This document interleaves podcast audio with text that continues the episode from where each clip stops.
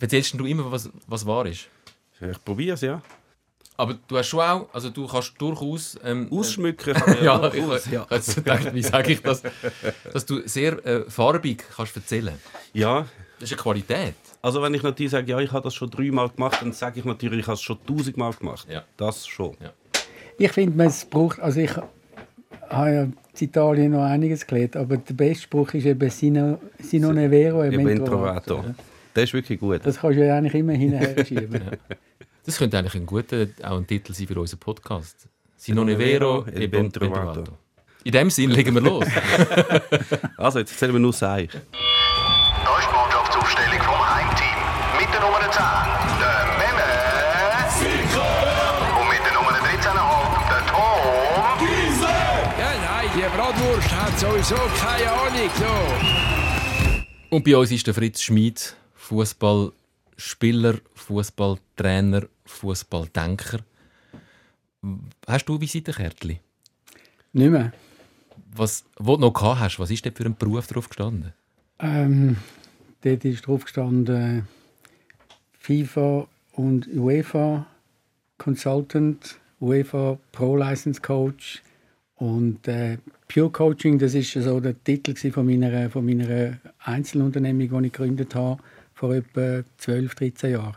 Wenn ich so ein Mandat angenommen das ist drauf gestanden. Wo nachher jeder Hinterletzte auch noch Coach Life-Coach geworden ist, hast du das mit dem Coach nachher abgeschafft auf dem Visitenkärtchen? Ich hätte wahrscheinlich auch Pure Coaching anders bezeichnet, wenn es jetzt heute passieren würde.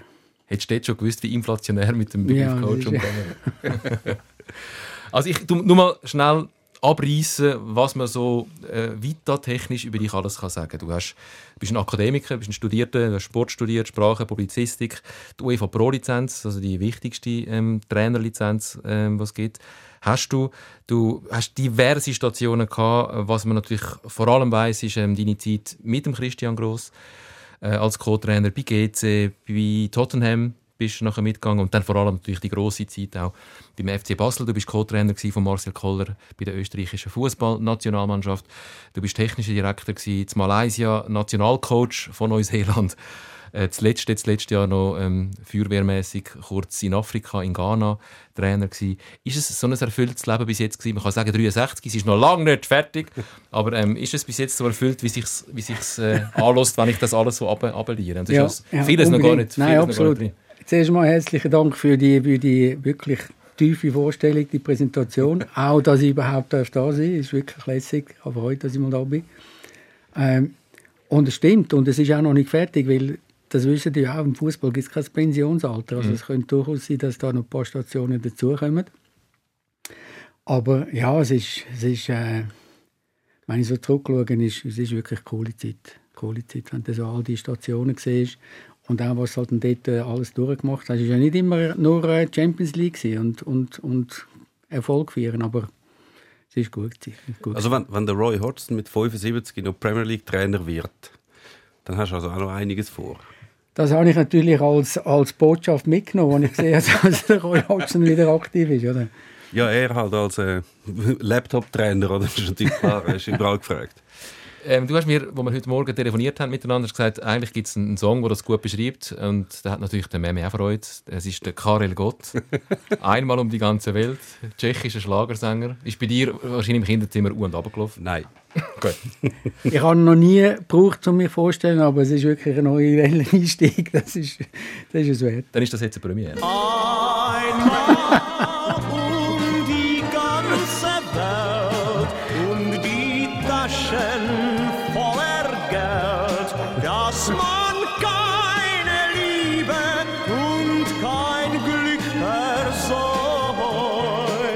Und? Viele fremde Länder sehen, auf dem Mond spazieren gehen. Davon hab ich schon als kleiner Bub geträumt. Gehen wir schnell durch. Auf dem Mond gibt es keinen Fußballclub, wärst du dort auch schon gewesen. Also wenn ich so die ganze Runde anschaue, weil auf der, auf der Erde habe ich wirklich die weiteste Destination eigentlich besucht mit no, Neuseeland. Neuseeland ja. Da wäre eigentlich schon eben mal Mund, aber ich weiß nicht, das ist Wallace und Gromit sind dort schon das Primat, ich weiß nicht, ob ich dort hinkommt. Die Taschen voller Geld? Da habe ich auch rasch einhaken, das ist natürlich schon nicht immer so. aber, aber Liebe und Abenteuer, das findest du überall.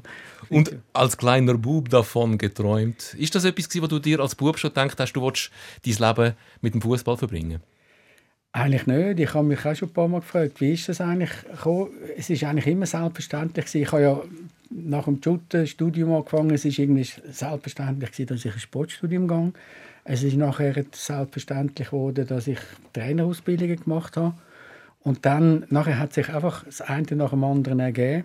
Aber ich habe keine von diesen Destinationen so auf einer Checkliste oder auf einer Bucketlist, wo ich sage, dort muss ich auch mal sein.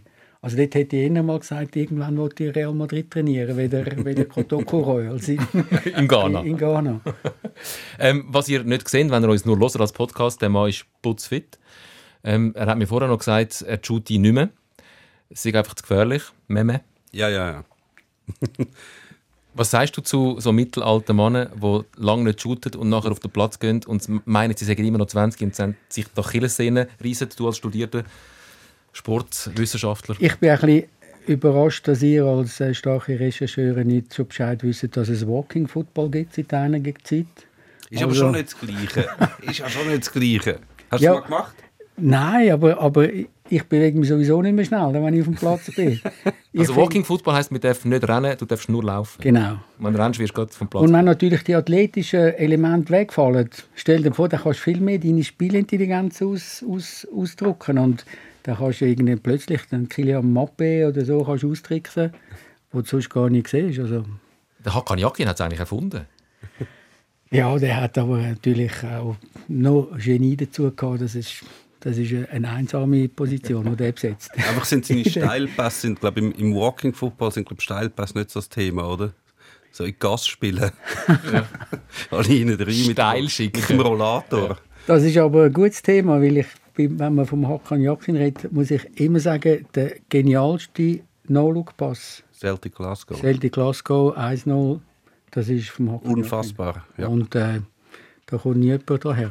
Jetzt haben wir etwas zum Googlen, gibt es garantiert auf YouTube Sicher. Nachschauen. Das ist äh, pure Magie. Sonst musst du halt eingeben, Jimenez ist der Torschütze. Ja, ja. Da findest du schon. Und dann noch umstellt von ein paar Leuten, der, Jakin. Und dann No-Look. Und der Jimmy weiß, dass er muss gehen fantastisch. Also wir haben ganz, ganz viel vor miteinander. Wir werden nicht alles schaffen, weil deine Weite einfach zu groß ist. Ähm, als ich dich gefragt habe, was findest du ein interessantes Thema hast, zum Besprechen, hast du äh, eins genannt, das uns beide immer wieder umtreibt, wo wir einfach immer wieder die Frage in den Raum äh, stellen. Vielleicht hast du eine bessere Antwort. Weil du bist Berater auch für diverse Vereine. Du siehst in viele Clubs rein. Und wir fragen uns immer wieder mal, wenn wir ähm, so das Gebaren von gewissen Vereinsbossen sieht, also aktuell äh, brennt es gerade beim FC Luzern, im, im Wallis brennt es eigentlich immer. Ähm, und man dann äh, IB anschaut, oder auch der FC St. Gallen kann man gut als gutes Beispiel anziehen, wo ruhig geschaffen wird, konstant geschaffen wird, wo man auch nicht nervös wird, wenn es mal nicht so läuft und wo es offensichtlich ist, dass das eigentlich nicht das falscheste Rezept ist zum Erfolg haben. Ähm, wie erlebst du Verein und ihre Vereinspolitik, wo oftmals prägt ist von ziemlich viel Hektik? Ich würde sagen schon eher eben im hektischen, im hektischen Zustand. Also ich habe, wenn du den FC St. Gallen ansprichst, ich habe zufälligerweise den Matthias Hüppi getroffen vor zwei Wochen auf der Skipiste und habe ihm einfach endlich mal müssen gratulieren zu dem, was sie zustande bringen, das Paket, das Projekt, das sie da präsentieren. Und ich bin auch der Meinung, also es gibt vielleicht noch einen Club, wo halt eben durch das, dass er Erfolg hat und auch noch ein bisschen mehr sagen wir, Ressourcen hat wie IB, da vielleicht noch eine führende Position hat, aber, aber nebendran und weil du jetzt Wallis sagst, also es gilt nicht nur für Top-Club in Wallis, ich bin zurzeit mit einem Erstliga-Club in Wallis beschäftigt, dort ist genau das gleiche Chaos. Und ja, ich finde, es ist, äh, es ist häufig die Leute, die involviert sind, es braucht, es braucht drei, vier gute Köpfe, gute Personen, die wissen, erstens, was, sie, was ihrem Bereich ist, wie sie, wie sie sich darstellen was sie für eine Strategie fahren wollen. Und dann braucht es halt vor allem Geduld und, und äh, ein bisschen, ähm, die Ruhe, das durchzuziehen. Weil das ist eigentlich das Problem, dass sie, wie der Herr Konstantin sagt, sich vom Totomat leiten lassen. Was nicht äh, das erfolgsversprechendste Modell langfristig ist. Oder? Also, man sieht es ja.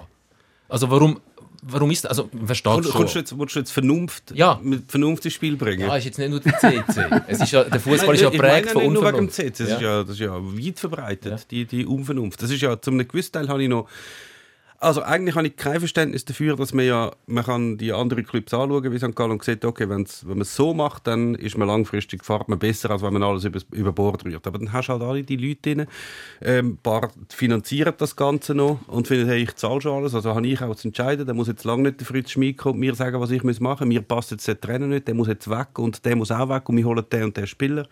Und dann tun sie sich nach ihrem Ding formen, weil sie es halt vielleicht auch zahlen und das vielleicht lässig finden. Und dann braucht es glaube wahnsinnig viel, dass man den Leuten glaubwürdig beibringen kann.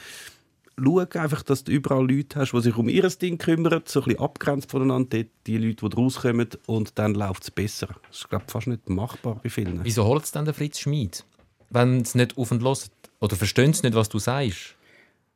Ich glaube, es ist ein Mix. Also mich holt es sowieso nicht so, weil ich bin nicht so im Rampenlicht, wenn es ein grosser, ein grosser Club äh, jemanden holt. Aber das, was jetzt der Memme gesagt hat, das stimmt natürlich schon. Es ist, äh, normalerweise, das habe ich einmal zu Malaysia als erstes gehört, der, Money, der, der Paymaker, mhm. der entscheidet, was passiert. Und der Paymaker, der tut zum Beispiel beim FC Chelsea sagen, sie sollten doch mal 4-4-3 spielen. Und da kannst du als Trainer nur zehnmal sagen, mhm. das ist wahrscheinlich eben äh, gar nicht abgebracht. Und, und solche, Episoden erlebst du laufend auf jeder Stufe. Wir hatten mal einen Präsident äh, mich zur Pizza eingeladen und nachher hat er mich im Stadion wieder ähm, abgeladen und hat mir aber seine Visitenkarte mitgegeben. Und dann habe ich gedacht, ja, aber äh, Toni, ich habe doch deine Telefonnummer, brauchte ich sie gar nicht. Da hat er sie umgedreht und dann ist die Startformation für das nächste Spiel hinten drauf gewesen. Und die können nicht widerstehen. Das ist ja so. Ja. Die, die, steigen ja in so einem Business aus einer Leidenschaft ein. Oder die sind Fan, die wollen ja. dazugehören. Die wollen dann, also gibt es auch Staatspräsidenten, die neben dem Mappe stehen, wenn er beim WM-Final verliert. Oder? Ja. Aber, aber die wollen dort dabei sein und nachher, nachher sie spüren irgendwann schon, dass sie, dass sie vielleicht nicht ganz daher kommen, weil sie das Verständnis nicht haben. Aber probieren tun sie es immer. Der Macron hat jetzt nicht Einfluss genommen auf die Aufstellung der französischen Nationalmannschaft. Ja, wahrscheinlich ist er zu spät eingeflogen worden von Gianni Infantino. Gibt es da regional, du, wie gesagt, du, kennst, äh, du bist rund um den Globus äh, tätig, gibt es da regionale Unterschiede oder ist das überall das gleiche System?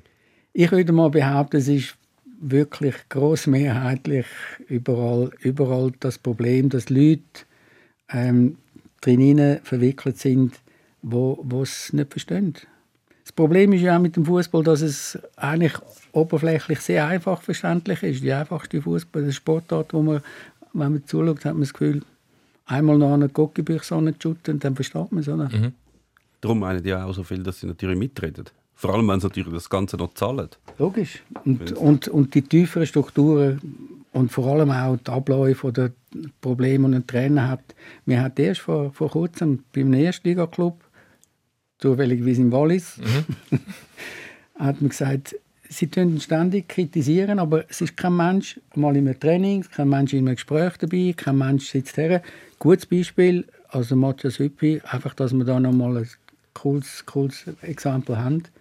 Der hat mir erzählt, der tut, wissen ja, die sind immer auf der, auf der Bank dann am Schluss. Also, mhm. Der Canepa sitzt die ganze Zeit dort und der Hüppi kommt dann die letzten fünf Minuten und er hat gesagt, das macht er, um ein bisschen den Überblick zu haben, dass wenn einen irgendwie emotionell, ein bisschen, emotional ein bisschen, ein bisschen überbordet, dass man die kann, ein bisschen zusammenhalten kann. Er will keine Geschichte, kein Theater. Und dann, wenn der Match fertig ist, sitzt er auf einer von diesen Sitzen auf der Bank und wartet mal eine Weile. Und dann macht der Trainer vielleicht zuerst noch seine Runde und am Schluss kommt immer der Trainer und dann hockt sie dort und schwätzt ein paar Minuten. Ja.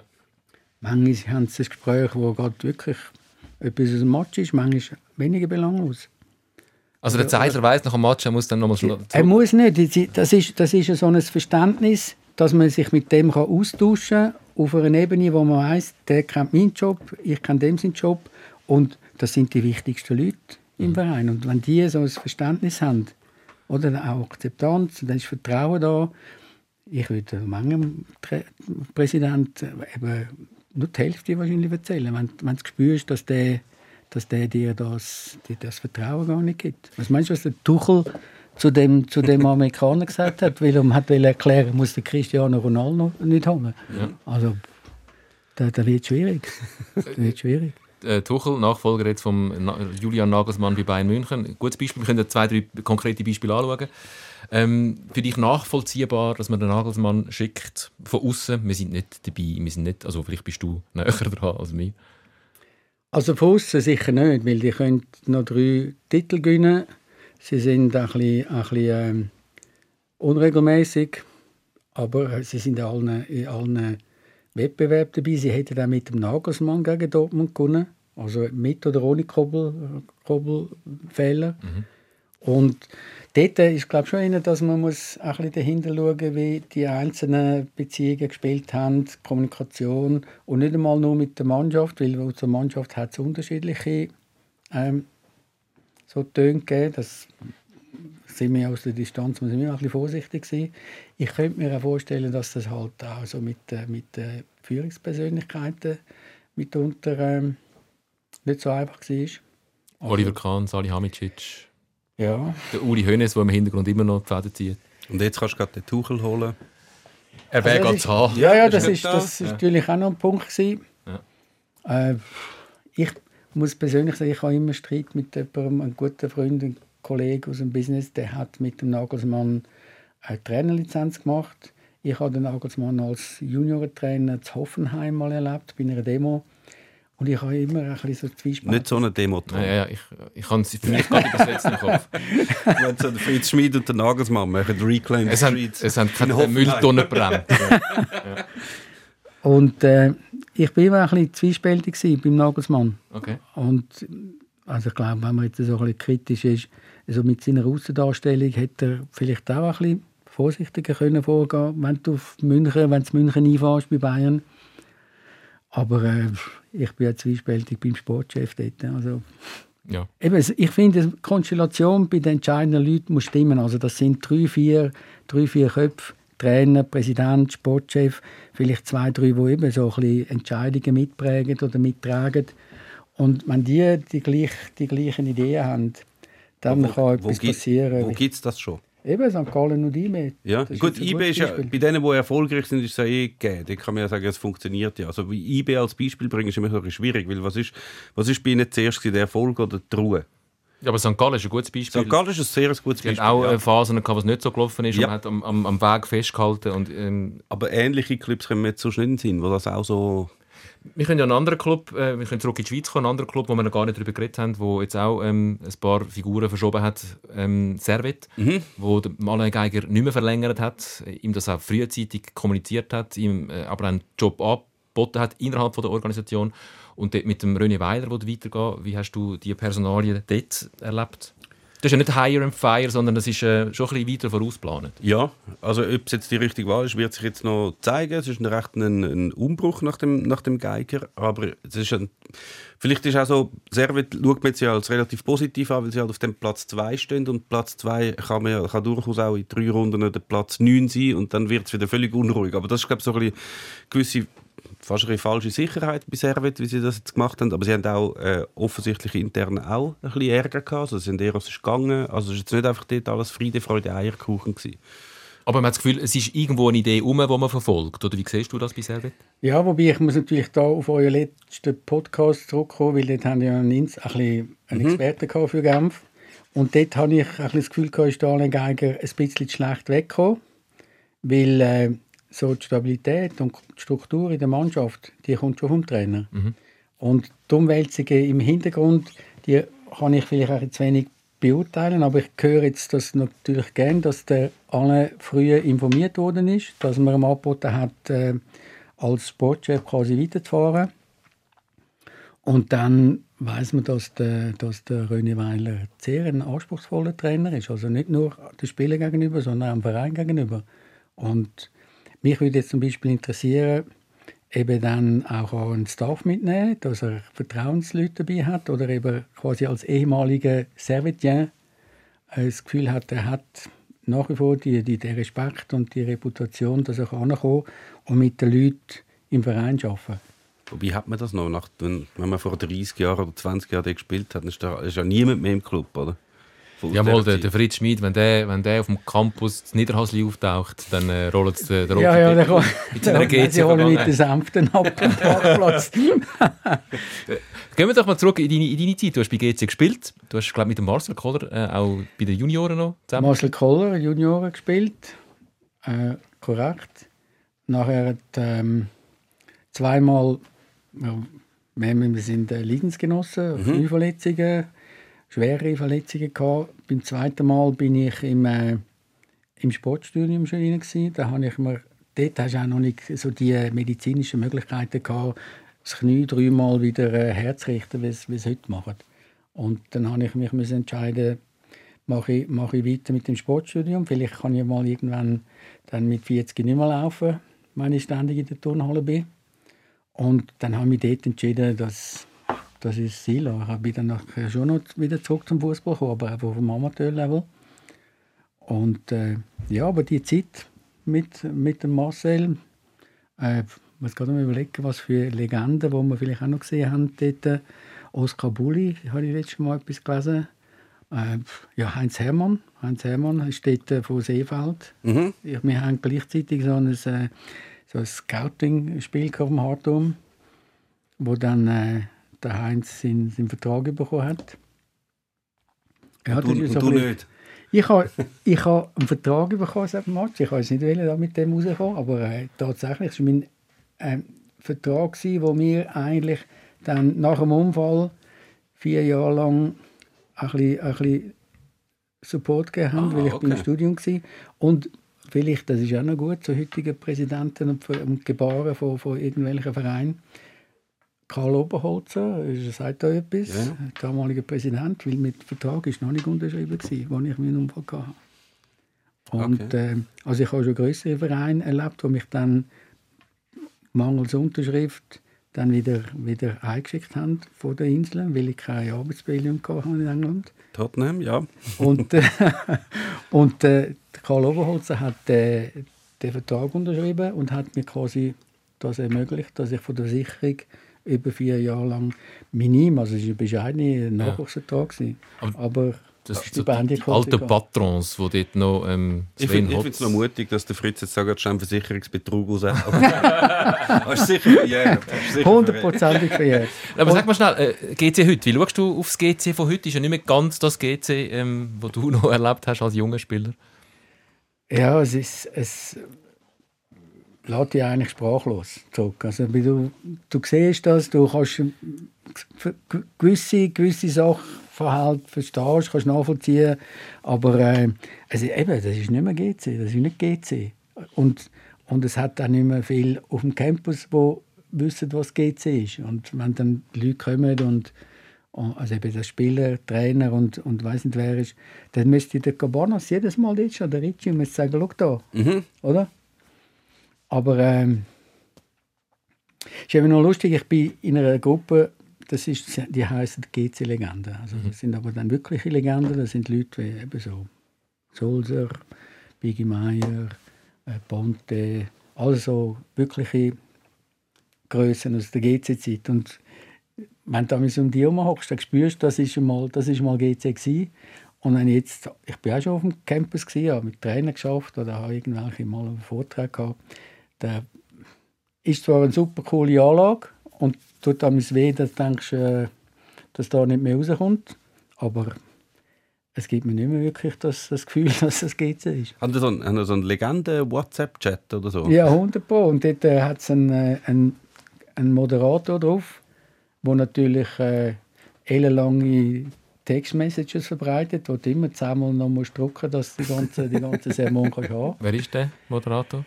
Ja, jetzt, wenn ich eben das sage, dann muss ich das gleichzeitig noch auf, ich bin ja noch bei Racing Club Zürich, ich weiß Ja. nicht, ob ihr da die, die Institution auch kennt. Der ist eben dort auch dabei, das ist da die Noventa, und der verbreitet seine Sermon auf beiden Kanälen.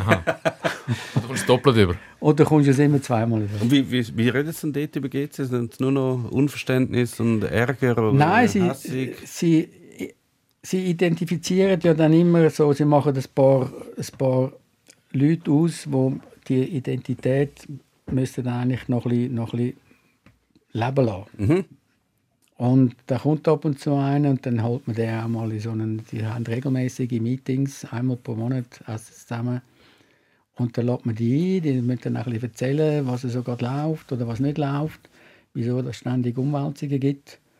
Und dann spürst du schon, dass die, dass die halt mitunter auch den Kopf schütteln. Es hat viel am Tisch, wo man könnte sagen, ja, wieso holt man nicht einmal einen von denen und schwätzt mit denen, was der, was der zu erzählen hat. Ist der Erich Vogel auch dort dabei? Erich Vogel ist nicht dabei. Ich weiß nicht, ob ich dann gerade wieder zufälligerweise nicht dabei bin, wenn er dort ist. Das wäre kein Zufall.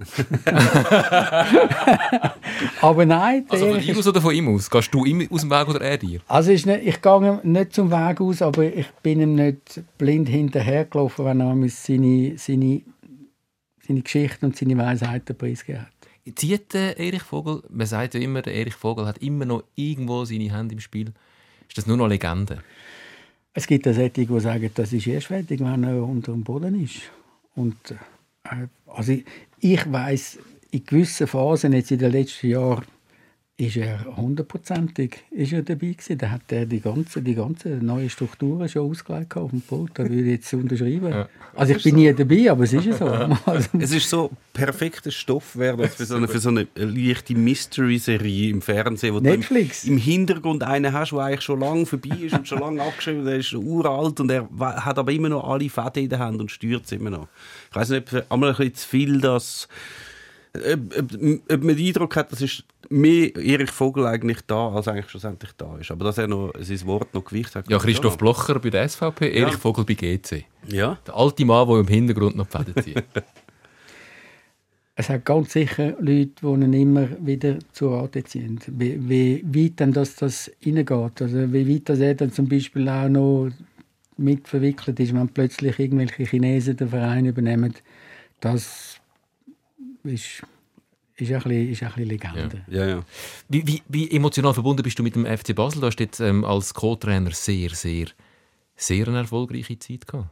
extrem erfolgreich. Ja, dort bin ich eigentlich auch ein bisschen so verbunden, dass ich, dass ich jetzt das anschaue und, und eigentlich auch staune. Und wenn ich mit Leuten rede, die ich dort dabei war, in selber Zeit, sind wir jeweils immer einverstanden damit, dass es nicht mehr, nicht mehr das Gleiche ist, wie es dort war. Mhm. Also, äh, ja, definitiv nicht, ja. ich bin unter anderem, jetzt vor einer Woche bin ich zwei Tage zu Basel gewesen und habe dann zuerst herausgefunden, dass Basler eigentlich noch cool drauf sind. Nachher habe ich aber auch herausgefunden, Das hast du Das hast du erst jetzt herausgefunden. Nein, ich muss jetzt das eben kombinieren mit der zweiten Aussage, weil dort hast du auch immer, FCB hast du immer gespürt. Hast gespürt in der Stadt. Hast können Tram fahren, hast können irgendwo in einen Kaffee, hast irgendwie dich bewegt. Und du merkst, dass das, das ist eine Institution also in dem Gebiet. Und, und das ist jetzt ein bisschen kühler. Also da, ich habe nicht den FCB wahrgenommen. Ich war zwar sogar noch auf dem Campus gewesen, am Nachmittag, nein, zwei Tage sogar. Aber es ist, es ist irgendwie ein bisschen Ist es unpersönlich. geworden? Es ist ein bisschen unpersönlich. Okay. Also ich empfinde es unpersönlicher. Aber vielleicht ist es eigentlich einfach meine Distanz. Mhm. Also es gibt schon noch Mutzkurvenbesucher, die sagen, ja, das ist doch gut gewesen, dass wir den abgeschossen haben und den müssen wir jetzt mal bringen. Und Mhm. sie sind jetzt wieder besser, jetzt werden wir dann gleich noch Zweiter. Aber das ist das, was du immer sagst. Natürlich, schon wenn der Erfolg da ist, ist die Verbundenheit automatisch grösser. Ja, sowieso. Aber ich finde, jetzt bei Basel ist die schon noch durchaus da, würde ich jetzt mal sagen. So außer Distanz. Ich weiß es ja auch nicht. Aber es ist sicher so, dass Basel, selbst wenn sie jetzt nicht so gut dastehen sportlich, ähm, also wobei weit weg von der Spitze sind sie ja dann doch auch nicht, aber selbst dann spürst du natürlich in Basel immer noch mehr von Basel als jetzt Ja, das sagt in, der Zürcher. in Zürich von GC, Ja, oder? das ist natürlich... Ähm, das Ist gut, dass du das sagst. Ja, wirklich. auch, glaube auch als der, der FCZ. In Ja, ja, nein, in Zürich generell. Also, Ja. äh, Wenn du zu Basel ankommst, dann kriegst du grad sofort nur schon, wenn du ins Tram einsteigst, Mhm. dann steigst du ins FCB-Tram und da, da ist überall rot-blau. Autobahnbrücke, oder? Wenn Genau. du kommst Mhm. nach dem, äh, nach dem man hat keinen Fressbalken, aber es ist auch so ein internationales äh, Autobahnrestaurant. Da ist die erste Brücke ist, ist voll FCB. Ja. Äh, Bist du eigentlich äh, gewertschätzt dafür, dass dort, wo du gekommen bist, das ist wirklich, du hast ja, der Christian Gross ist schon dort gewesen, du bist äh, mit zwei, drei Jahren Verspätung dann äh, zum FCB gekommen, weil du noch andersweitig engagiert bist und mit deiner Ankunft zu Basel ist eigentlich der erste Meistertitel nach 22 Jahren passiert und von dort an ist es ja, wir kennen die Geschichte. Da muss ich unbedingt von dieser Aufnahme muss ich eine Kopie haben. Das muss ich in meinem eigenen Museum spielen. Wissen die all, dass eigentlich der Fritz Schmid verantwortlich ist für den Erfolg? Ähm, nein, ich glaube, es hat aber genug Leute, wo, wo das mindestens estimieren, dass ich dort äh, im Hintergrund einen gewissen Beitrag geleistet habe. Ähm, ich würde sagen, nebst der technischen Arbeit ist wahrscheinlich ein Punkt vor allem gewesen, dass ich, dass ich ein bisschen ergänzend zum Führungsstil von Christian Gross auf meine Art gewirkt habe, wenn ich mit Spielern im Kontakt war, Mannschaft, Führung, solche Sachen. Ich habe das Gefühl, dort, äh, also vor allem zum Beispiel bei den Spielern, wird das schon, wird das schon noch honoriert. Ist das Good Cup, Bad Cup gewesen, ein bisschen bei euch? Also Ohne jetzt zu sagen, wer der Bad ja. Cup ich, ich will es nicht so, so krass formulieren, aber ich meine, man kennt den Führungsstil, den der Christian Gross hat. Der ist auch, der ist auch erfolgreich gewesen, aber der ist auch fordernd gewesen und hat mitunter halt auch Konfrontationen äh, rausgebracht. Und, und dort mal, sagen wir, ein bisschen, ein bisschen nicht besänftigend, aber, aber so einwirken, dass Verständnis ist für die verschiedenen Rollen. Äh, Das hat bei den Spielern sicher etwas, etwas bewirkt. Umgekehrt ein bisschen weniger. Okay. Aber, äh, aber ich finde, das definiert dann manchmal auch ein bisschen die Rolle von einem Assistenztrainer. Ich sage immer, der Assistenztrainer, dem seine, dem sein Aufgabenbereich ist eigentlich am wenigsten klar definiert. Ein Goalie-Trainer, ein Fitnesstrainer, der Physio, die sind alle klar umschrieben, was die machen. Und der Assi, der macht manchmal äh, das Einlaufen. Also es gibt Basler Fan, die mich als Einlauftrainer Der Hüt, Hütli-Aufsteller oder so. oder der so Abschätzung. Hütli-Aufsteller. Genau. Habe ich auch schon gehabt, den Titel. Und dann gibt also ich habe noch, sagen wir, im Hintergrund Videos, Statistiken, Analysen gemacht, wo ich eigentlich nicht direkt irgendwie nach außen sehe, was das, was das bewirkt.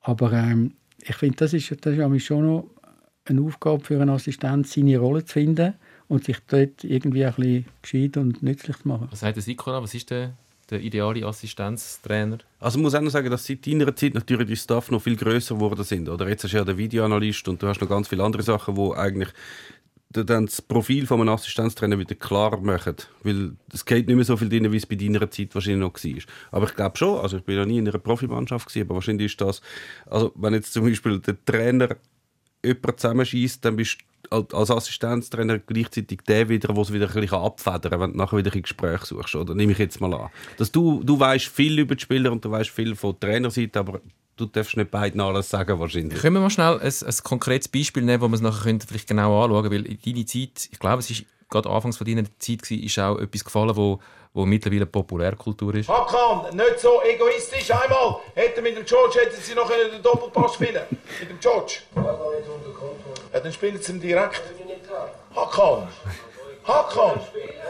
Niemand ist perfekt. Hakan. Als Anregung, als Anregung, Hakan. Doch nicht als Kritik. Das ist ja fast weich, das ist ja fast äh, liebevoll und, und äh, wertschätzend. Also ich meine, er hat dann nämlich schon gemerkt, wenn er beim einen oder anderen Spieler vielleicht ein bisschen scharf drin ist. Ich kann ihm aber ein Beispiel geben, wo ich sage, und das ist eigentlich die Voraussetzung, wenn du, wenn du da auf beide Seiten willst, ähm, wirken dann das eine ist, du musst ja manchmal das Signal oder die Botschaft vom Trainer verstärken und unterstützen und manchmal musst du es ein bisschen, ein bisschen abschwächen, ohne dann quasi den Trainer zu unterwühlen und zu untergraben. Und da hat der Boris Smiljanic sich an mich ein bisschen geärgert, wenn der Trainer immer reingerufen hat.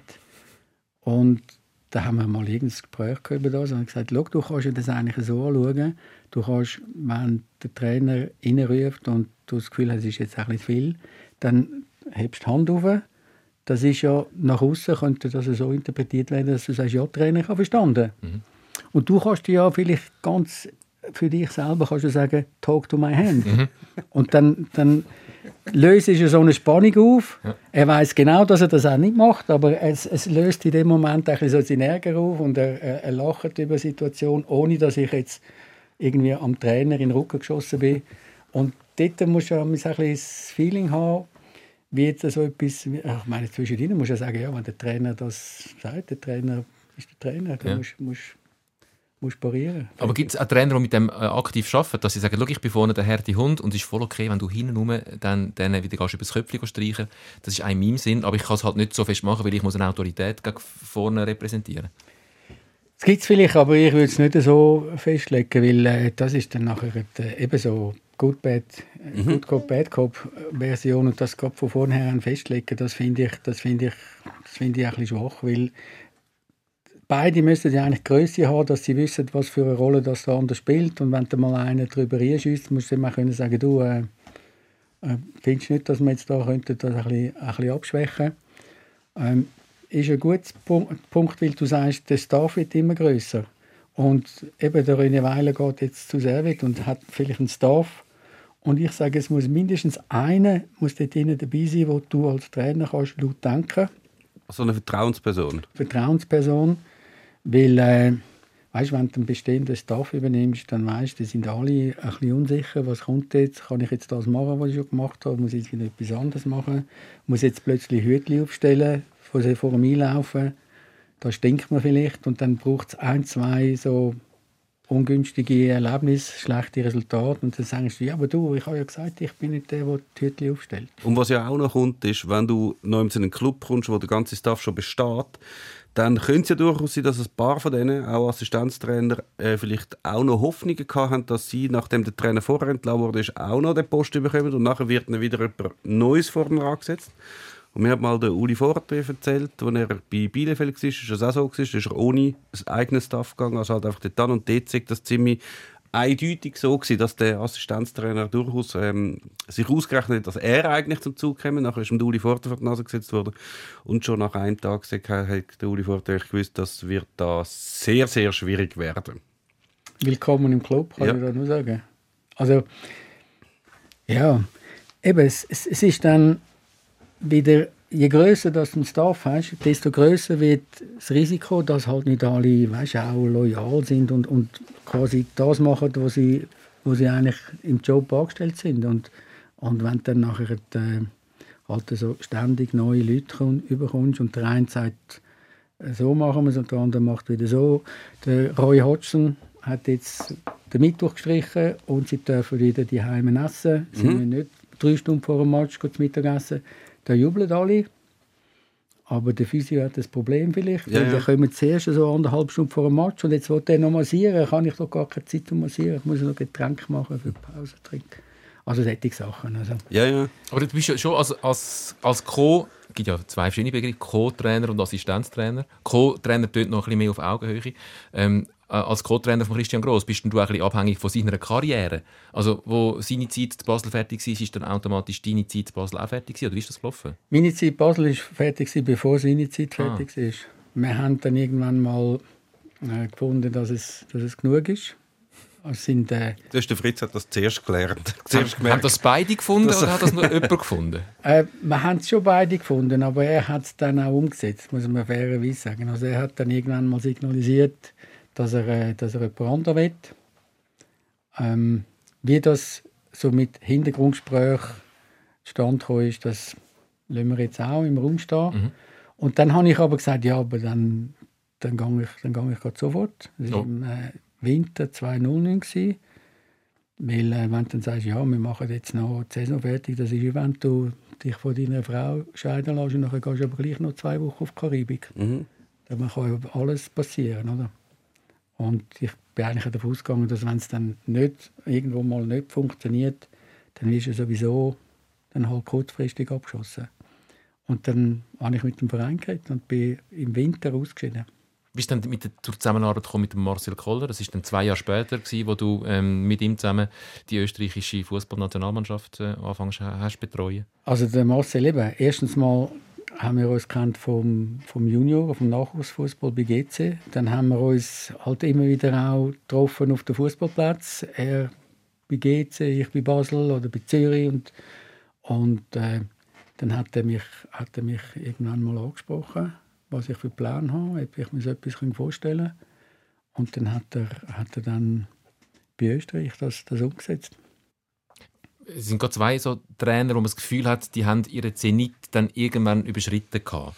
Ähm, das hast glaub, du auch schon äh, da schon gesagt, also Marcel Koller und Christian Gross, ähm, dass denen ihre Methode, ihre Art und Weise, Mannschaften zu coachen, vielleicht nicht mehr so zeitgemäß ist. Ja, also ich glaube glaub, vor allem mit dieser Feuer. Also eben, wenn, wenn du jetzt vorher das Beispiel gemacht hast vom, vom Christian Gross, wo dann vielleicht die autoritäre Art hat, man es ja vorher in dem Beitrag gehört, sie kann und so Sachen, also dass, dass so eine gewisse Distanz ist dass der Trainer eigentlich höher steht als der Spieler, also wesentlich höher und also richtig Respektsperson muss sein und noch ein bisschen mit Motivation und alles das Zeug, das ist glaube ich irgendwann nicht mehr das Wichtigste geworden.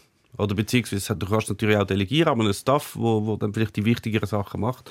Aber dass es eigentlich irgendwann nicht mehr gelangt hat, um einfach Mannschaft können mit irgendwie Brian Adams Lieder motivieren und ähm, hässig mit den Leuten sein, dass man dann ein bisschen mehr braucht wahrscheinlich. Und dass dann die Generation von Trainern, die sich vielleicht eher ein bisschen weniger weiterentwickelt haben oder weiter, also, da kann man ja durchaus auch noch Ausbildungen und so machen und könnte ja schon das auch noch adaptieren, aber dass die nicht mehr so gefragt sind, so die, wir brauchen jetzt einfach einen harten Hund. Und sehr erfolgreiche Trainer, muss man dazu ja. sagen, Marcel Koller genau so wie der Christian Gross. Wie, wie siehst du das? Also es ist ja schon nicht einfach einerseits die menschliche Komponente, deine Spieler, also der Unterschied zwischen dir und deinen Spielern, der Altersunterschied wird immer größer, du wirst älter, die Spieler bleiben immer gleich alt, plus ähm, die Methoden, die sich weiterentwickeln, ähm, es wird schon immer schwieriger schwieriger für einen alternden Trainer äh, dabei zu bleiben, oder Ja, wobei, also ich finde, da muss man ein bisschen differenzieren, weil zu der Zeit, wo der Christian Gross Trainer gemacht hat, ist das, das ist ja das, das ein transaktionaler Führungsstil. Also ich gebe dir den Platz auf dem, in, in der ersten Elf und du musst liefern. Mhm.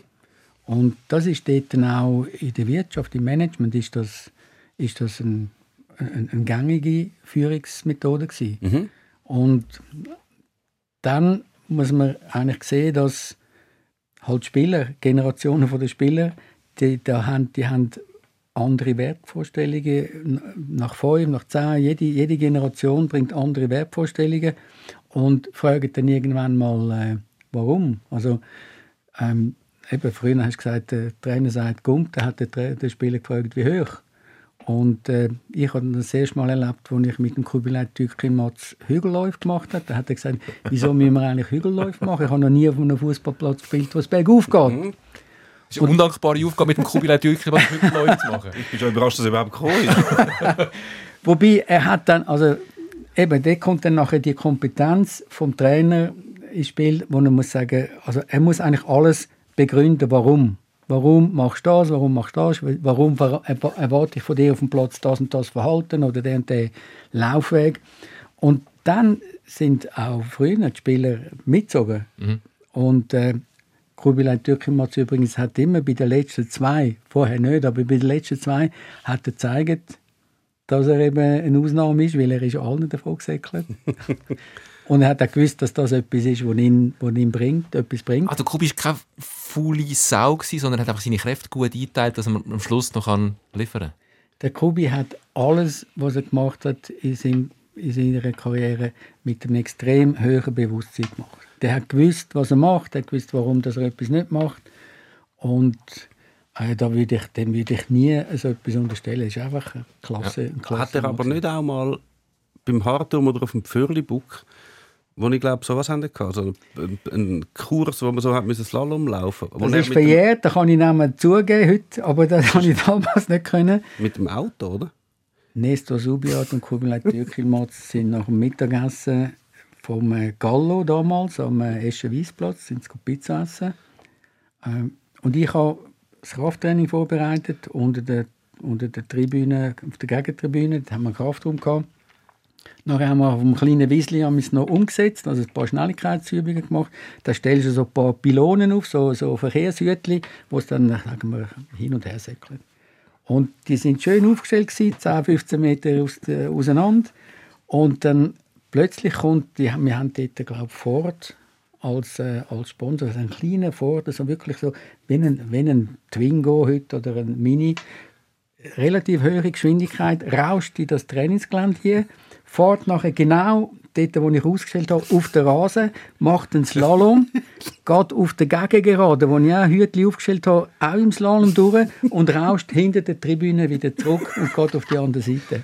Das ist schon Kubis ins Konditraining. Kubilai Tükilmatz, Nestor Subiat, in dem Auto, ich, ich, es war Weltklasse zum Zuschauen. Es war wirklich so eine richtige Slapstick-Nummer. Und das einzige Problem war, dass das Büro natürlich dort runtergeschaut haben. Und dort war ja wirklich auch der Erich Vogel noch im Büro. Gewesen. Und die haben natürlich wissen, wer das, wer das war. Oder?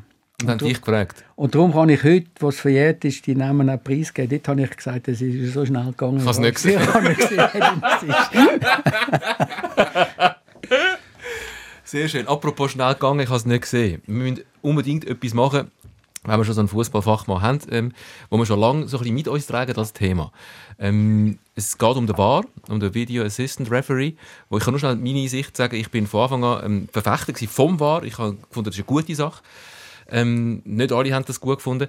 Es hat sich in letzter Zeit so in eine Richtung entwickelt, wo man durchaus kann kritisch sein mit dem VAR, weil so die ursprüngliche Idee nicht mehr, nicht mehr wirklich verfolgt wird. Finde ich auch. Also die gibt es irgendwie nicht mehr. Also ich habe das auch gefunden als Idee, man hat das durchaus Sinn gemacht, weil ich es immer ein bisschen komisch gefunden habe, wenn du einen Entscheid hast, der ganz offensichtlich falsch war und alle auf der ganzen Welt sehen die Fernsehbilder innerhalb von einer Kurzzeit aus der Schiedsrichter und dürfen darauf zu, äh, darauf, zu, darauf zugreifen. So, jetzt haben sie es geschafft. Ähm, dass, man da, dass man dem ein Hilfsmittel gibt, habe ich eine gute Idee gefunden. Und auch so, wie es angekündigt du, es wird eingegriffen bei klaren Fehlentscheidungen.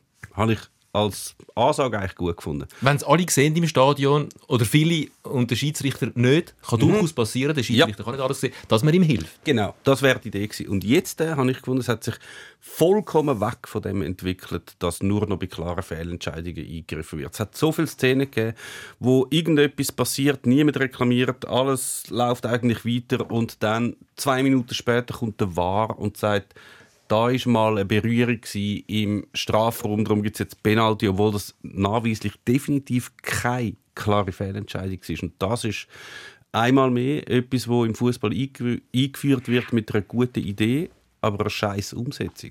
Und ich habe wirklich wenig Verständnis, also ich reg mich wirklich sehr fest auf. Ich reg mich auf zwei Sachen auf. Also eins ist das Thema wahr, genau was du sagst. Wenn du, wenn du klare, klare Fehlentscheidungen oder eben Situationen, wo, wo alle wissen, das wäre eigentlich eben ein Hands oder wäre ein Foul gewesen, oder wäre ein Offside gewesen, oder der Ball ist hinter der Linie gewesen. Dort finde ich, dort ist es eigentlich zu begrüßen. Gute Sache. Das ist zu begrüßen. Weil, äh, also ich, ich, kann, ich kann mich erinnern an Situationen, Thierry Henry mit dem Hands gegen Irland. Genau. Mhm. Wenn du dort einen Mann hast, dann ist der Trapattoni happy, dann mhm. geht er an die WM. Und, und da gibt es gibt es Situationen im Match und da muss am Schiedsrichter auch nicht irgendwie einen Vorwurf machen, wenn er mal etwas nicht sieht. Das kann ja mal eine Sicht verdeckt sein. Das finde ich, das finde ich, das ist okay.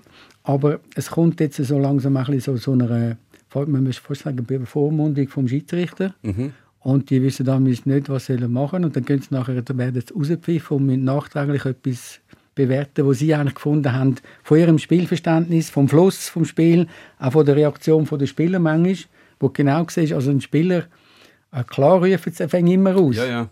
Aber wenn ein Spieler nicht ausruft und nachher musst du raus, dann musst du dich fragen, ja, was, hat jetzt der im War wieder etwas gesucht? Das, das stört mich. Und das andere ist die, die Regel Wait and See beim Offside. Mhm. Das nervt mich jedes Mal, wenn du so fünf Minuten musst warten bis einer die Fahne aufhebt. Ähm, das, sind so, das sind so Entscheidungen, und ich finde, die helfen nicht. Gar die helfen nicht. nicht. Nein, ich find, das, ist, das ist eine blöde Entwicklung, wenn es weggeht von dem klaren Fehlentscheid overrulen und einfach eine komplette Neubeurteilung. Das darf, jetzt hat es gerade der Champions League Viertelfinale glaub, von den Frauen hat es ja Chelsea gegen Olympique Lyon gegeben, wo es irgendwie in der 125. Minute, wo jemand eine in den Strafraum läuft und dann sich selber mit dem Fuß an den Vorderfuß schlägt und dann stürchelt. Und dann wird aber weitergespielt und dann zwei Minuten später kommt der Wahrer. Ja, wir haben es nochmal angeschaut, wir finden, das ist ein Penalty. Und es ist definitiv keine klare Fehlentscheidung gewesen. Sind da die Geister, die wir riefen, die wir nicht mehr im Griff haben? Weil es ist natürlich schon so, seit es der War gibt, hört man auch regelmäßig, jetzt haben wir doch den War, wieso meldet er sich nicht? Mhm. Also, dass man sagt, äh, klar, bei einer klaren Fehlentscheidung sind wir uns alle einig, dann meldet er sich, aber es ist immer mehr gefordert worden, auch von Spielern, auch von Trainern, die dann sagen, jetzt haben wir doch den War, das ist eine Fehlentscheidung gewesen, vielleicht keine klare, aber die im Keller haben doch das sicher gesehen, wieso melden die sich nicht, dass die jetzt wie sich unter Druck ein bisschen fühlen und sich noch ein bisschen früher und noch ein bisschen schneller melden? Das ist ja bei früher beim Schiedsrichter. Gell? Früher hat von einem Schiedsrichter hast gesagt, der beste Schiedsrichter ist der, du gar nicht merkst während dem Match. Mhm. Also wenn War eben gut ist und du brauchst ihn nicht im Match, dann brauchst du ihn nicht. Dann ist einfach der Schiedsrichter gut. Dann ist einfach der Schiedsrichter gut gewesen. Und, das hat, und ich meine, Ja, klar, es hocken ja, wie viele hocken? Etwa fünf, sechs Leute hocken im Studio irgendwo im Keller unten. Also, es ist bei allen Funktionen, also ich sage das auch wenn ich Kurs, Trainerkurse, einer muss sagen, du bist jetzt Cheftrainer, aber es hast zehn Staffmitglieder, die wollen sich ja alle, die wollen ihren Job legitimieren und sagen, du, mich braucht ich bin wichtig. Das Ämterphänomen. hä? Da muss man halt zeigen, dass man präsent ist. Ja, ich meine, man kann das ja. Ich meine, sie haben ihren Job, sie können das ja anschauen, aber es ist einfach so, wie sie es jetzt handhaben, finde ich es äh, nicht im Sinn vom Erfinder. Und es ist natürlich auch das, die Definition. Was ist denn eine klare Fehlentscheidung? Also eigentlich es ja, gibt's ja, man kann doch sagen, es gibt ja eigentlich eine richtige und eine falsche Entscheidung. Zwischen denen gibt es ja eigentlich nichts. Es gibt keine halbrichtige oder eine halb falsche Entscheidung. Und wenn sie halt mehr mit dem angehen und sagen, ja, da ist halt irgendein kleiner Kontakt gewesen, da hätte man eigentlich müssen Penalty pfeifen Aber es ist halt, das mit der klaren Fehlentscheidung ist wieder so etwas, wo man nachher kann denen bis zum geht nicht mehr, bis dann wahrscheinlich die Schiedsrichter irgendwann sagen oder die Regelmacher irgendwann sagen, mit der Formulierung können wir nicht schaffen. Wir machen es jetzt einfach für alle Fehlentscheidungen und dann kannst du es eigentlich, dann kannst du eigentlich abschaffen, weil dann brauchst du auch den Schiedsrichter nicht mehr. Ja, aber nimm all die Handsituationen in Strafräumen, wo nachher ein Schiedsrichter auch mit seinem Ermessensspielraum kann sagen, ja, das Spiel läuft weiter, der Ball ist nicht ab, hat keine, keine Richtungsänderung. Aber nein, das hat einen Kontakt. Kontakt heisst sofort, wo er muss melden, Ja. muss er schauen und wenn er dann schauen, ist er ja unter Druck, wenn er rausläuft. Dann weiss er, oh, jetzt habe ich möglicherweise... Und dann, dann kommt es nie gut. Das ist jetzt ein gefährliches Fass, das du da aufmachst. Das mit, dem, mit dem Hands im Strafraum, da muss man immer ein bisschen schauen, dass der Sikora nicht äh, zu hoch, no, zu noch man könnte, Hochform aufläuft. könnte wenigstens das noch zitieren, was der Pascal Schürpf gestern gesagt hat. Äh, wir wir sind gestern auftreten live im, im Kaufleuten mit dem Pascal Schürpf vom FC Luzern Ja, als, als Gast. Und er hat über die Super League das typische Super League-Spiel endet 1-1, weil es ist ja alles mega näher gehabt.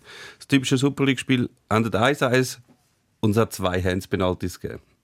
Das ist für ihn so das typische Super Ja, und er hat auch erzählt, dass man durchaus mittlerweile schon damit schafft, dass man ähm, als Stürmer in den Strafraum läuft und einfach den, den Ball ein bisschen lu- lupft. Irgendeinem geht er dann sicher an die Hand und dann du wird dann schon etwas treffen. ähm, und das, Das ist ja ist- nicht irgendwie im Sinne des Erfinders dann. Ja, das, das gehört schon lange. Das gehört schon lange, ist relativ schnell gekommen.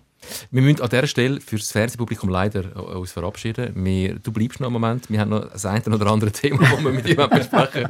Wir sind noch gar nicht zu Malaysia, gewesen, noch gar nicht zu Afrika. Und wir haben äh, noch eine andere Regel. Und die Taschen voller Geld haben wir auch noch nicht Taschen voller Geld. Ähm, ich finde es abschließend schade, hat es damals noch kein Mobiltelefon gegeben und es hat niemand gefilmt, wie der Kubilay Türkelmatz und der Nestor Subiat mit dem sp- gesponserten Auto durch deine Döckel durch den Slalom gefahren sind. Äh, Falls irgendjemand Videomaterial hat von dem, ähm, gerne an Tom. Vielleicht Ja, der Erich Vogel. Erich Vogel wahrscheinlich. Erich Vogel hat alles gefilmt. Danke vielmals für den Besuch im Studio, Fritz. Ja, danke für die Einladung. Danke fürs Zuschauen im Fernsehen. Wir machen noch ein bisschen weiter. Ihr wisst, wo ihr uns findet, wenn ihr uns wenn ihr noch fertig hören auf allen Podcast-Plattformen. Von Challenge League bis Champions League. Der SRF Fußball Podcast Sikora Eine Sache, die Meme auch schon seit mehreren Wochen beschäftigt und wir nie dazu kommen zu besprechen, bevor wir dann auf Malaysia und auf Afrika gehen, auf Ghana, ähm, die fünf Auswechslungen.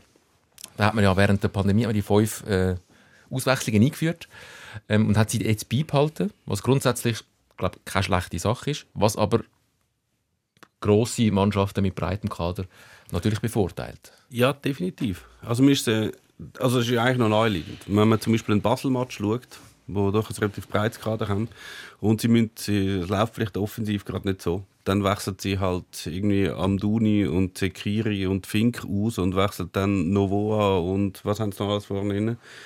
diverse andere Leute noch ein äh, und haben eigentlich die, die, das gleiche Level wie vorher. Und natürlich, wenn das der FC Lugano oder der FC St. Gallen oder der FC Luzern machen, dann ist halt das Niveau nicht mehr das gleiche, wie wenn die ersten rausgegangen sind. Und das ist halt schon, für die, die fünf Wechsel sind für grosse Mannschaften schon ein wahnsinniger Vorteil. Also ich glaube, für die Top-Mannschaften, also für die, für die Champions League-Mannschaften, also die ganz grossen, die haben ja eh schon eigentlich ein Kader von 25 Nationalspielern und mit diesen fünf Wechseln können sie einfach jedes Mal reinhauen und ohne auch nur ein bisschen schwächer zu werden. Das ist finde ich schon langfristig ein bisschen schwierig. Ich glaube, die Kleinen sehen einen gewissen Vorteil, dass sie können sagen, wir können mehr Leute probieren, aber eigentlich verlieren sie einfach, ver- verlieren sie einfach wahnsinnig auf die Grossen. Ich kann dir sagen, wenn man sich da fühlt, das ist zwar dort noch nicht mit fünf gewesen, aber wir haben mal mit Basel in der Champions League im Old Trafford gespielt.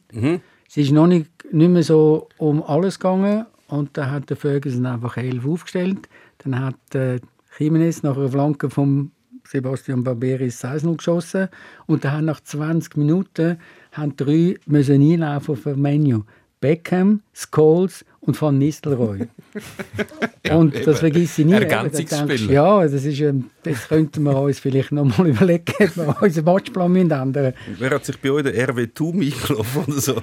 Ähm, ja, also ich nehme jetzt als Gegenbeispiel mit fünf Auswechslungen ähm, ein Oberwalliser Verein, FC Natas, die haben zurzeit nicht immer fünf auf der Bank. Die haben nicht auf fünf auf der Bank. Manchmal fehlt sogar ein zweiter Goalie, dann müssen sie einen ähm, Senioren-Goalie aufbieten, mhm. wo du dann sowieso hoffst, dass der möglichst gar nicht muss sich irgendwie bemerkbar machen Und es stimmt natürlich schon und es stimmt auch, eben, erstens je breiter, je mehr Qualität du hast, desto mehr kannst du von dem profitieren. Also ich, sag mal, ich würde jetzt mal sagen, in der größeren Liga hast du dort vielleicht ein bisschen mehr so ausgeglichene Kader, mhm. da, kannst du das, da kannst du das eigentlich akzeptieren.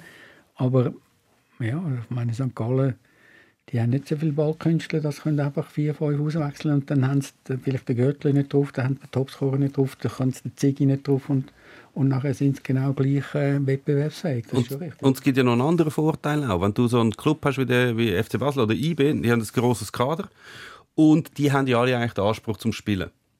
Jetzt, wenn du natürlich nur drei könntest wechseln, dann hättest du wahrscheinlich mit der Zeit ziemlich Unruhe dort in diesen Kader. Wenn du sechs oder zehn Stürmer, wie viele der FC Basel immer hat, äh, hast, dann wären die mit nur drei Wechseln wären die kaum genug Spiel alle überkommen, damit es immer ruhig bleibt. Und jetzt, wenn du halt fünf kannst wechseln, hast du nicht nur also ich finde einen extrem großen Vorteil gegenüber mittelgroßen und kleinen Clubs und du hast auch noch wie die Möglichkeit, um die Ruhe zu halten in der Mannschaft. Wenn du fünf machst wechseln, dann spielt er halt jedes Mal 30 Minuten, nächstes Mal ist wieder Start. Also er kommt genug ja, Du hast aber auch fünf, die hässig sind, weil sie nicht in der Startformation sind und du hast fünf, die hässig sind, wenn sie nach einer Stunde raus müssen. Das haben aber die bei St. Gallen und bei Lugano und bei Luzern auch noch zudem. ja, und wenn du eben dann ein Kader hast, wo alle ein, gewisse, ein gewisses Level mhm. quasi sollten haben, dann denkt jeder, der will spielen. Aber würdest du jetzt, wärst du dafür, dass man das wieder abschafft, dass wieder zurückgeht auf drei Auswechslungen? Ich weiß auch nicht, wieso dass das überhaupt kein Thema ist. Also es hat einfach mal geheißen, man führt das ein, jetzt hat es noch Sinn gemacht, oder? Ähm, warum eigentlich? Warum hat man das während Corona eingeführt? Warum hat das damals Sinn gemacht? Ich habe es wieder vergessen. Sie haben ja genau gleich trainieren wie vorher. Äh, es hat sicher irgendeinen Grund gegeben, der gut war. Nein, äh, Und jetzt haben natürlich alle Freude Ahnung, daran. Ich weiß es auch nicht mehr. Ja, stimmt. Warum? Weil, weil so... Äh? Die haben schon lange darauf gewartet, haben nur einen Vorwand gebraucht. Ich ah. weiß es auch nicht mehr, wieso das es gemacht haben. Ist ja nicht so, dass sie weniger haben können trainieren und man hat gefunden, man muss die jetzt mehr. Ja, aber du hast natürlich schon, du hast natürlich äh, viele Corona-Fälle in Mannschaft. Du hast Spieler, die in Isolation waren, die, vielleicht nicht haben können trainieren. Mhm. Wobei, wenn du Spieler hast, die fehlen, also wenn, nicht wenn das Kader kleiner wird, dann musst du nicht noch mehr Auswechslungen möglich machen. Äh, vielleicht ist aber das die Idee gewesen, dass du, dass, dass du äh, ah, Vermutung hast, dass viele ausfallen und die anderen dafür dann schon ein bisschen Spielpraxis haben. Ich weiß es wieder. Ah, okay. Weil durch das, dass man Pause gemacht hat, ist nachher der Kalender extrem dicht geworden. Ah. Man hat ganz viele Spiele ah, hintereinander gehabt, die man müssen nachholen musste. Und um die dann schonen. Jetzt... Aber jetzt die Pause ist ja schon lange vorbei. ja, so niemand sagt irgendwie, wir müssen wieder zurück zu dem. Es, es müsste dann niemand sagen, wir sind nicht mehr frisch gewesen in einem vierten Spiel im ja. Turnier, weil du kannst ja fünf wechseln. Mhm.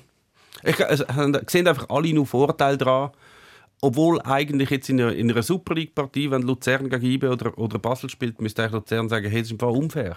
Ja, aber Luzern bringt dann den Ottiger und den Villiger, irgendwie zwei 19-, 20-Jährige, auch noch. Mhm. Was sie schon nicht gebracht hätten. Die das. haben dann Spielpraxis gesammelt. Ja. Ihr Wert wird auch nicht kleiner. Ja, das. aber der, beim FC Basel die haben die Spieler schon mal, oder bei IB auch, haben äh, die Spieler natürlich schon mal einen höheren Wert. Und wenn sie noch mehr Einsatz haben, sind sie natürlich noch einen höheren Wert. Das heißt, der Vorsprung auf den FC Luzern wird immer größer mit jedem Spiel, das du machst mit fünf Wechseln. Ah, das sind wir, ich habe vorher gesagt, Fußballdenker Fritz Schmidt. Das ist bei einem philosophischen Punkt. Und natürlich die Situation für kleinere verbessert ist und die Grossen überproportional vom Gleichen dann profitieren, dann profitieren zwar die Kleinen, aber die Share geht noch weiter auf. Ähm, soll man das dann machen oder soll man es nicht machen? Ich finde, man soll es beibehalten, weil... Äh, also die fünf? Ja, ja. Weil es gibt neue, neue Perspektive für den Trainer. Ein Trainer muss einen Matchplan machen, wo er auch schon sagen wir, in der Halbzeit erste Korrekturen muss machen muss. Also mhm. das Gängige ist ja eigentlich, dass einer irgendwie ein Match gönnt und dann tut er in den letzten fünf Minuten tut er drei, drei mhm. einwechseln, damit alle noch entweder Prämien bekommen, aber nicht so hässlich sind. Äh, jetzt musst vor der Halbzeit musst du überlegen, ob du den Matchplan kannst, äh, so behalten oder etwas musst ändern Ja. Dann musst du, musst du dich anders auf das einstellen und dann musst du die Wechsel, wenn du sie strategisch einsetzt, ist, das sinnvoll, dann machst du zwei schon nach der Pause. Ich muss zugeben, dass ich in Afrika gelernt habe, dass ich nicht drei gleichzeitig einwechseln Ich habe immer zwei und zwei. Ich habe, das zuerst, ich habe natürlich das will lang nicht mehr, nicht mehr gecoacht und da habe ich gedacht, äh, komm, bring die drei und dann hat der Assistenztrainer gesagt, nein Boss, du musst zuerst eine, dann musst du zwei, dann musst du zwei. Aber man darf doch drei Man darf drei, aber dort ist noch Okay. und äh, ich finde, es gibt andere taktische Möglichkeiten für einen Trainer. Also von dem her, also aus der Trainersicht finde ich es gut. Einfach vor allem von den Trainern von den größeren Ja. Clubs, weil die haben natürlich eben Ja. größere Ja, aber Auswahl. ich meine, auch der, auch der, der Peter Zeidler hat auch seine Optionen im Kopf. Wenn der und der nicht läuft oder wenn das und das nicht funktioniert, dann haben wir einen, äh, äh, zwei. Ja gut, nein, so gar weniger, die, die gehen immer gleich vorwärts. Ja. Aber, aber grundsätzlich Also der Zeitler ist nur schon wegen seinem Spielstil froh, dass er noch ein paar kann Der auswechseln kann, kann. der kann den nächsten Duracell-Spieler Ja, die haben auch, ja? Kilometer gefressen. Wenn du äh, Afrika ans- ansprichst, das ist deine letzte Station gewesen. Ähm, für ein paar Spiele bist du in Ghana äh, gewesen. Ähm, wie war das Erlebnis gewesen? Äh, very unique. also es ist ein extremes Abenteuer gewesen, aber auch äh, sehr anspruchsvoll. Kotoku Royals heißt. Akim Oda Kotoku Royals Football Club. Ähm, Ist das Erstliga gewesen? nein, das ist, es ist ein äh, Division One, also da hat's, äh, oben da ist noch die Premier League und die haben zwar Ambitionen gehabt, aber keine Struktur, keine Strategie. Ich habe eigentlich den Verein betreut, äh, auch wieder so ein bisschen in einer Beraterfunktion, weil den Besitzer habe ich kennengelernt bei einem sogenannten Management äh, Leadership Retreat, wo der Verband gemacht hat. Da bin ich für die UEFA bin ich in Accra gewesen. Dann ist er auf mich zugekommen und gesagt, ja, ich der Coach. Und dann sagt man, ja, also müssen wir zuerst mal schauen, was du brauchst, was hast du für eine Struktur, wie sieht deine, de- de- das Paket aus. Und dann habe ich ihm auch geholfen, den Trainer zu rekrutieren. Also, Dich selber. Warte, jetzt kommt's. Jetzt kommt's. Da haben wir, da haben wir äh, Interviewstruktur gemacht, das ganze, das ganze Rekrutierungssystem aufgestellt. Bin ich bei den Interview dabei gewesen. Ähm, unter anderem der René Vanek interviewt, den ich als Spieler hatte, der ohne mein Wissen sich dort gemeldet hat, dann aber abgesprungen ist. Und dann habe ich einer von denen, also sie haben dann einen ein bisschen, ein bisschen ins Auge gefasst und gesagt, ja, das könnte passen, das ist keine schlechte Wahl, das könnte gut aufgehen.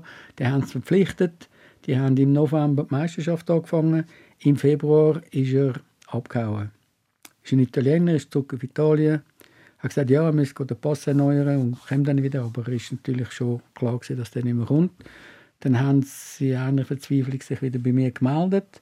Ich habe zuerst versucht, jemanden zu finden, der einspringen könnte. Ist aber nicht so einfach. Sie haben keine Mittel, sie haben äh, ist in der Saison. Und äh, irgendwann habe ich gesagt, ja, also komm, dann helfe ich euch, komme zurück und mache euch, mache euch die Saison fertig. Das ist ja so ein bisschen, wie wenn du, wenn dem Nachbar seine Tochter empfiehlst, das wäre eine gute Partie zum Heiraten und nachher stellt sich das als, äh, als ein Fehlgriff raus, dann bist du, hast du auch ein bisschen schlechtes Gewissen. da habe ich, Also ich habe gerade gedacht, wo, wo geht das Bild an? Der heiratest sie halt du. Ich kann auch so etwas erwarten. Und dann, und dann äh, bin ich dort runter und habe die Mannschaft übernommen und das war cool, gewesen, mit der zu arbeiten. Aber alles rundum, also die Infrastruktur, das Management im Verein, äh, Trainingsbedingungen, einfach alles ist, ist jenseits. jenseits. Also ich habe nach zwei, drei Tagen habe ich verstanden, wieso das der andere abgehauen ist. Und ich wäre sicher auch gern ein paar Mal einfach wieder im Flüger gestiegen und, und, und abgehauen. Aber es ist schon es ist eine harte, es ist eine harte Nuss. Gewesen. Was noch interessant finde, das heißt, der René Vanek äh, ist hat sich auch beworben. Ähm, Gibt es da so eine Jobbörse? Also, ich meine, das ist die zweithöchste Liga in Ghana. Wie erfahrt der René Fanek, wie erfahrt der René Fanek, dass dort ein Job frei ist? Das läuft sehr viel über Agenten, die so Beziehungen haben und die werden eigentlich dann überall werden die angesprochen. So das Netzwerk, das, das funktioniert einfach so. Ja, so offensichtlich, ja, wenn der, wenn der René Fanek sogar von dem erfährt. Das ist ja nicht so, dass sie Newsletter rauslösen, alle, alle Sie haben es noch nicht einmal, wobei ich habe dann nachher, die- also den ursprünglichen Job habe ich, habe, habe ich gesagt, sie müssen zuschreiben. Und dort sind dann auch entsprechende Bewerbungen von internationalen Kandidaten gekommen. Aber, aber bei dem Wechsel nachher, das war nichts mehr. gewesen. Wir verstehen dich immer schlechter, du bist immer, immer weiter. Immer, du fühlst dich wohl bei uns. Immer weiter, immer weiter weg vom Mikrofon. Ich habe übrigens das schönste Cup-Final, das ich je gesehen habe, war äh, in Ghana, gewesen, 1996. Hearts of Oak gegen, und ich habe sogar den Gegner vergessen. Fall, äh, hat am Nachmittag angefangen. Ähm, und der Marcel Desai war im Stadion, gewesen, der kommt ursprünglich aus Ghana, der hat ghanaische Vorfahren. Ähm, und dann war der, es war absolut furchtbar. Gewesen. Es war wirklich ganz schlecht. Gewesen. Der Fußball war ganz schlecht. Gewesen. Das Erlebnis war super. Gewesen. Ähm, und dann war es 0-0. gewesen. Logischerweise, man hat glaube ich auch keine Torchance gegeben. Nachher war es Verlängerung und nach etwa 10 Minuten von der Verlängerung hat der Schiedsrichter einfach abpfiffen. Und dann habe ich so meinen Begleiter aus Ghana gefragt, was, also, wa- warum ist jetzt abpfiffen? Er sagt, ja, es, es sei jetzt zu dunkel, wir können nicht mehr spielen. Also, was, war taghell, gewesen, wirklich taghell. Gewesen. Dann hat es Diskussionen gegeben, dann hat er wieder weiterspielen lassen. Und nach zwei Minuten später hat er wieder abpfiffen. Dann haben sie gesagt, okay, jetzt ist fertig. Ich sage wirklich, man sehe nichts mehr. Es ist wirklich, es war taghell dort. Und dann beim Auslaufen hat man dann den anderen erklärt, das machen sie eben einmal so, weil die haben ja jetzt alle, alle die 50'000 Leute haben Eintritt gezahlt für das, den Cup-Final. Und der, jetzt gibt es ein Wiederholungsspiel, dann müssen wieder alle Eintritt zahlen. das erste ist einfach immer 0-0, das müssen wir eigentlich gar nicht schauen. Immerhin keine zwei Hands-Penalties und ein 1-1. Nein, es hat auch, glaub, gar keinen Torschuss gegeben. Es ist wirklich es ist nicht gut gewesen. Fritz, wir sind am Ende. Danke vielmals äh, für deinen Besuch bei uns. Es war sehr schön. Gewesen. Wir sind noch nicht in Neuseeland, gewesen, wir sind noch nicht in Malaysia. Gewesen. Ähm, du musst einfach noch mal kommen. Ich kann mich erinnern, jedes Mal, wenn wir, wir haben ja mal ein Interview gemacht, da Ja. haben wir auch, da ist endlos gewesen. Das ist sehr lang gegangen, ja. Das kann ich mir gut vorstellen, dass es mit dem Synchro endlos gegangen ist. Ich habe wahrscheinlich Er über auch Fußball unschuldig Ja, natürlich. also, natürlich. Wenn einer so viel zu erzählen hat, wir Ja, haben, ja. falls ihr euch fragt, wieso habt ihr jetzt nicht über die Cup-Finals geredet, weil die sind erst. Ähm, wenn ihr uns hört, wisst ihr wahrscheinlich schon, ob Basel oder IB der erste Halbfinale gewonnen hat. Wir haben auch nicht über die Vergabe von der Frauenfußball äh, Euro ähm, in die Schweiz geredet oder nicht in die Schweiz, weil wir wissen es einfach noch nicht. Es ist jetzt ähm, Dienstagnachmittag, der Entscheid ist einfach noch nicht draussen und darum ähm, sparen wir uns das auf dann für in zwei Wochen. Äh, wir hören uns wieder. Danke vielmals, bist du bei uns gewesen, Fritz Schmid. Danke für die Einladung nochmal. Wunderbar. Und Erich Vogel, ähm, falls das Video irgendwo auf deiner Festplatte ist, tom.gisler.srf.ch Und wenn du jetzt das Lied dabei hättest, dann könnte jetzt der Fritz Schmid das Ole, wir sind der, F wir sind der FCB-Song singen. Nein, DJ Flum, kennen ihr den nicht? Nein? Da muss ich euch nachher gerade irgendwie noch einen Link schicken. Der hat mal mit der Mannschaft hat er, äh, so, eine, so, eine, so ein Clip aufgenommen. Da haben alle irgendetwas reingeredet. Das ja Eben, ja, das, das meine ich das. Das ist das mit, ich bin der Lupo, der Organisator. Genau. Habt ihr das nicht? Er hat es mir geschickt. Ich habe es ihm geschickt. ähm, es, ist, es geht vier Minuten, du kannst nicht spulen, weil es einfach auf einer, auf einer Webseite ist und du und kommst ganz am ich- Schluss. Ich muss dreieinhalb Minuten warten, bis ich komme. Genau, Fritz Schmid, du sagst einfach deinen Namen. Und dann habe ich mich entschieden, weißt du was, den lassen wir weg. Wie heißt er? Ole, wir sind der Ole, FCB. wir sind der FCB. Ihr könnt's Ole, googlen. ole, Ihr findet das Lied. Hört es, wenn ihr der wollt. Ich habe dafür einen anderen für euch Ah, zum Abschluss. oh, nicht, nicht, nicht, die